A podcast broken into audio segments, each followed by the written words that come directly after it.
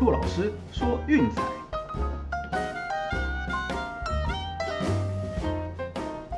看球赛买运彩，老师教你前往拿白。大家好，我是骆老师，欢迎来到骆老师说运彩的节目。哦，昨天的比赛想必大家都看得很刺激哈，每一场都是峰回路转，然后到最后都要有点戏剧化的结局。好，让我们一起来回顾一下吧。啊，首先是四点的比赛哈，道奇四比三险胜大都会，看到没？又搞进洞。哦，昨天才讲了，这个进洞率实在是高到吓死人。哦，那加了这场对进七次的交手，五次进洞。好，注意哦，这还不是说受让一分，是道奇开让分，然后。都刚刚好打进洞，我没有看过这么准的，对，所以这个比赛你要说推到齐让分，嗯，能闪尽量闪哈。那还好，我们昨天推的是小分啦，哦，那四比三其实老实说也搞得很惊险，哦，那中间的 Castro 上来就是保送连发先挤回一分，那还好就是那个 Familia 上来哈把战局给控制住，那最后 Jensen 关门也是搞得很惊险，哦，幸好最后是惊险的给他守住，哦，所以我们第一场的小分是顺利过盘。那至于说追连续七次这场勇士的哈，哈这个也是一样。当然，Smiley 正常发挥啦，是一定会掉分，这个是可以预期的。哦，靠队友的打击支援。那九局上好不容易打到刚好两分，九局下又放一分回去。哦，最后比较可惜是进洞了。虽然说精英的连败依然是持续下去，但是勇士进洞这场是没有过的，比较可惜。哦，那至于红袜这场就啊没什么话讲了，被打爆就只能说 GG。哦，十比一游骑兵大胜波士顿红袜，哦，真的是比较意想不到的结果哈。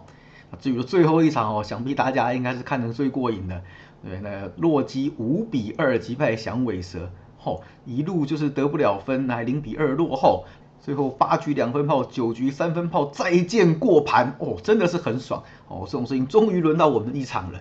对，所以我们常说啦，说运气就是这样子嘛，一阵一阵的。对，像先前我们不是有选过，就是红人对教室的比赛，被再见过盘炮。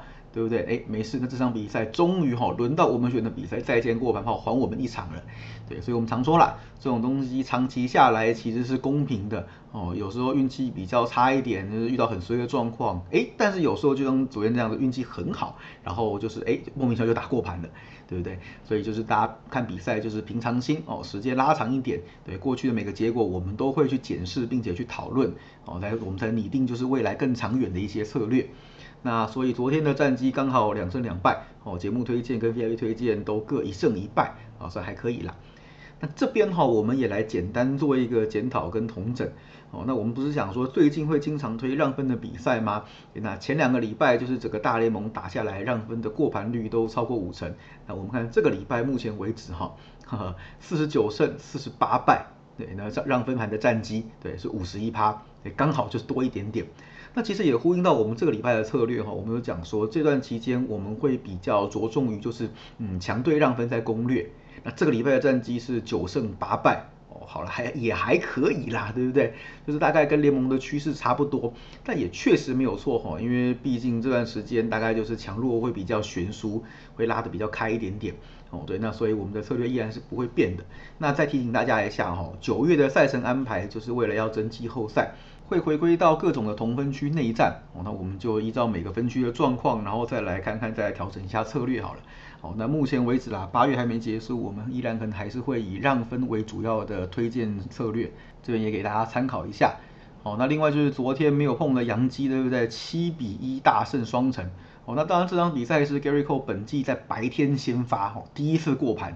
对，之前是球队战绩一胜七败，唯一的一胜赢天使，二比一进洞。然后这场比赛当然有一点啦，就是前田健太的手受伤哈，所以就是提前退场。那像这样子的比赛哈，就是不管杨基白天的过盘率再低，我是打死不可能去碰双城的，绝对绝对不要碰双城。所以说趋势撞在一起呢，那大不了就是放着看球嘛，对，看哪边先中断，然后哦下一次交手的时候我们再来制定新的策略哦，这些心得给大家分享一下。好，那我们今天呢给大家先带来一场德甲的比赛。今天的德甲一共就是两场比赛哈，那我们的选的是十一点半那一场，呃，拜仁慕尼黑对科隆。我们先来看一下哈，就是科隆就是这一季其实嗯补强的幅度并没有很大，那比较重要的呢就是从汉诺威换来一个那个 Huber，那还有就是呢从那个呃丹麦换来的一个就是 Lubicic，他是中场的球员。所以整体的主力阵容跟去年是差不多的，所以历史的记录看起来参考价值是颇高的。那我们就来看一下，就是他们这几年的表现到底是怎么样哈。啊，事实上哦，他们从德乙爬回来之后，越打越差哦。这两年最都是在那种降级的边缘徘徊。那去年的表现到底有多糟呢？我们看一下哈。首先，整季六十颗失球哦，是全联盟第二高的，仅次于沙尔克零四。那这当中呢，哈，值得注意的是，就是呃三十九个运动战被进球哈，这个当然也是第二，没话讲。更重要的是呢，点球失分的第一名八球。对，简单讲就是他们的防守就是呃，光用防守已经很难守住了，那经常还会去做一些就是比较激进的犯规哦，造成对方点球然后去得分。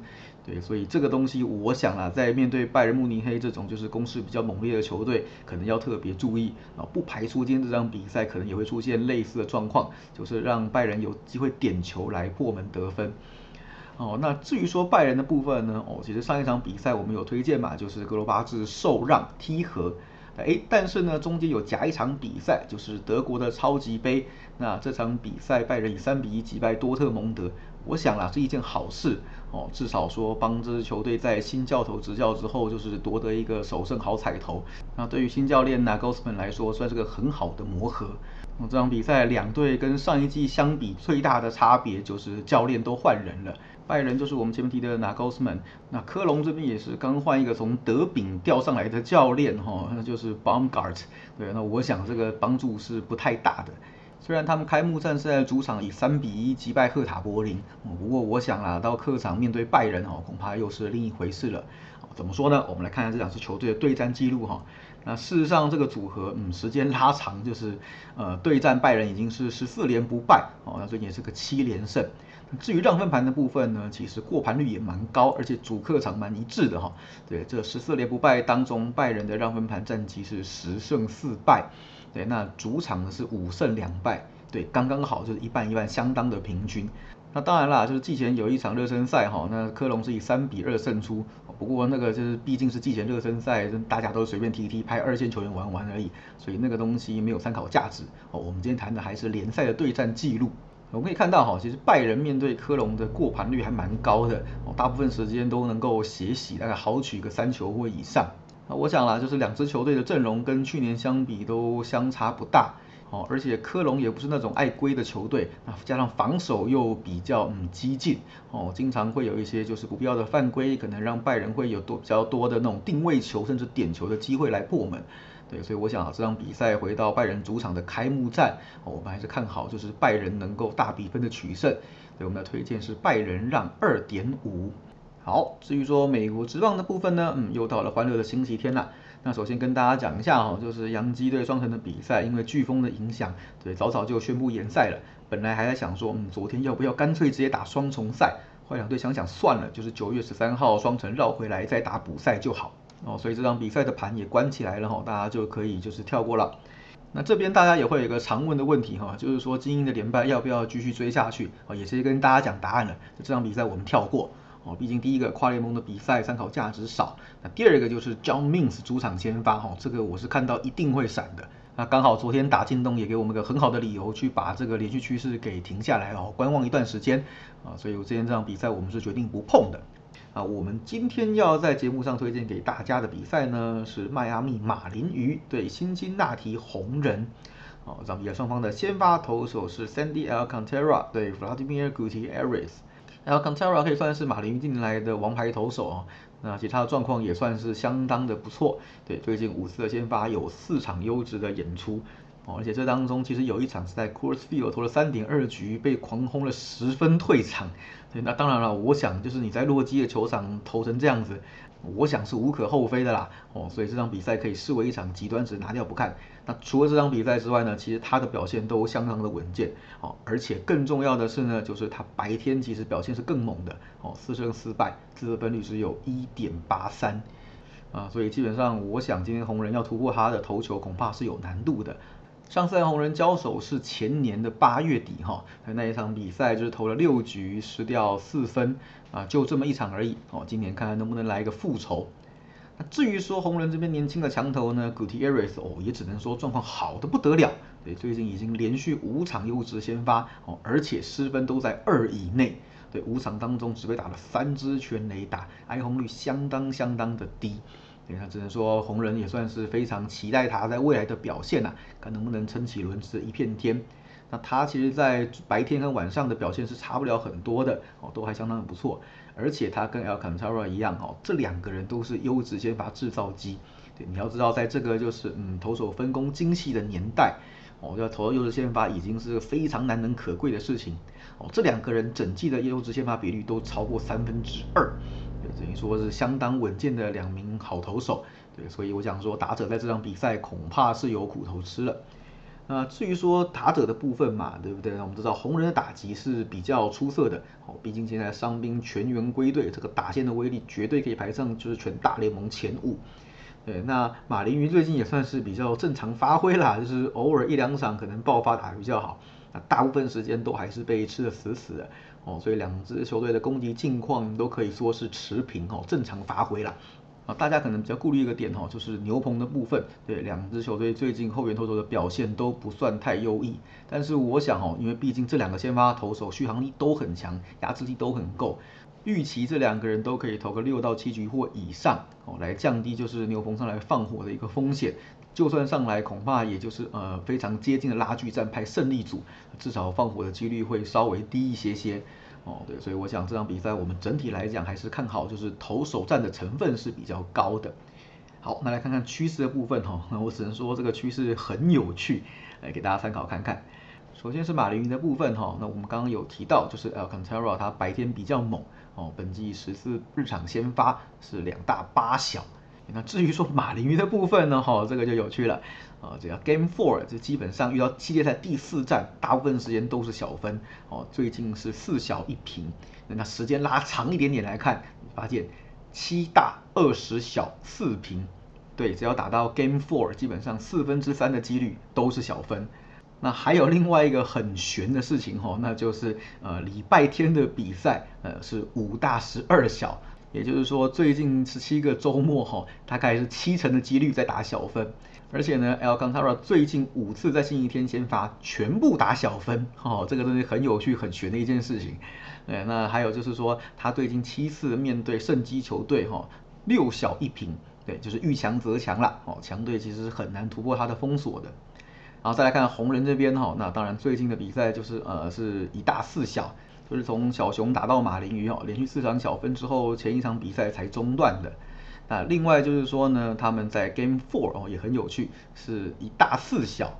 另外就是大小开在九到十点五分的区间的时候是一大四小啊。还有就是礼拜天哦也是一样，莫名其妙到周末就特别会小分。那最近的十个周末星期天哈是三大七小。另外就是他们面对就是不同分区的对手，其实老实说打者通常是比较吃瘪的。哦，我们时间拉长来看，他们面对国联东区的球队。哦，是二十大四十二小三平，对，也就是说面对跨分区的对手，三分之二的几率哦是出现小分。那加上就是这两支球队的交手也是蛮一致的哈，最近的九次交手三大六小，所以我想这可以说明就是我们前面提过的特性哦，就是面对不同分区的对手，打者面对投手是比较不那么熟悉的。哦，所以整个对战上来，大部分时间是投手比较占优势，哦，至少有一边会被压制，就像前面几场比赛一样，哈，是有一边可能掉的分数比较多，哎，但是另一边的得分被压得很低很低，所以整体上来说就是大分都不会过盘，对，那尤其今天这场比赛啦，关键数字九，好，我们再强调一次，只要大联盟比赛开九或九点五九开头的这种大小盘分，大部分时间都是小。哦，那整体来看，加上刚刚讲的玄学啦，就是礼拜天莫名其妙的这两支球队都特别爱打小分。哦，那我想啦，这个多少可能有关系到就是第一个白天，哦，第二个就是移动日之前，哦，大家可能会有一点点就是轮休的状况出现，对，所以打起来也会比较保守一点点。对，所以说玄学也不完全那么玄呐，哦，还是有一些根据可以考究的。呃，那当然我们这场比赛的推荐就是九小分。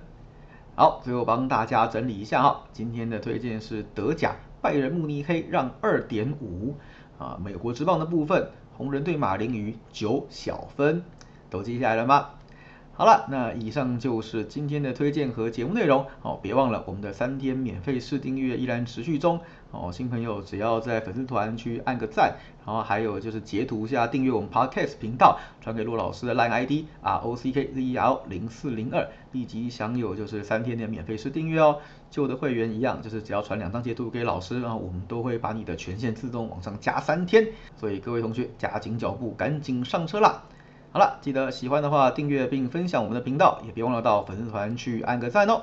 我是骆老师，我们明天见，拜拜。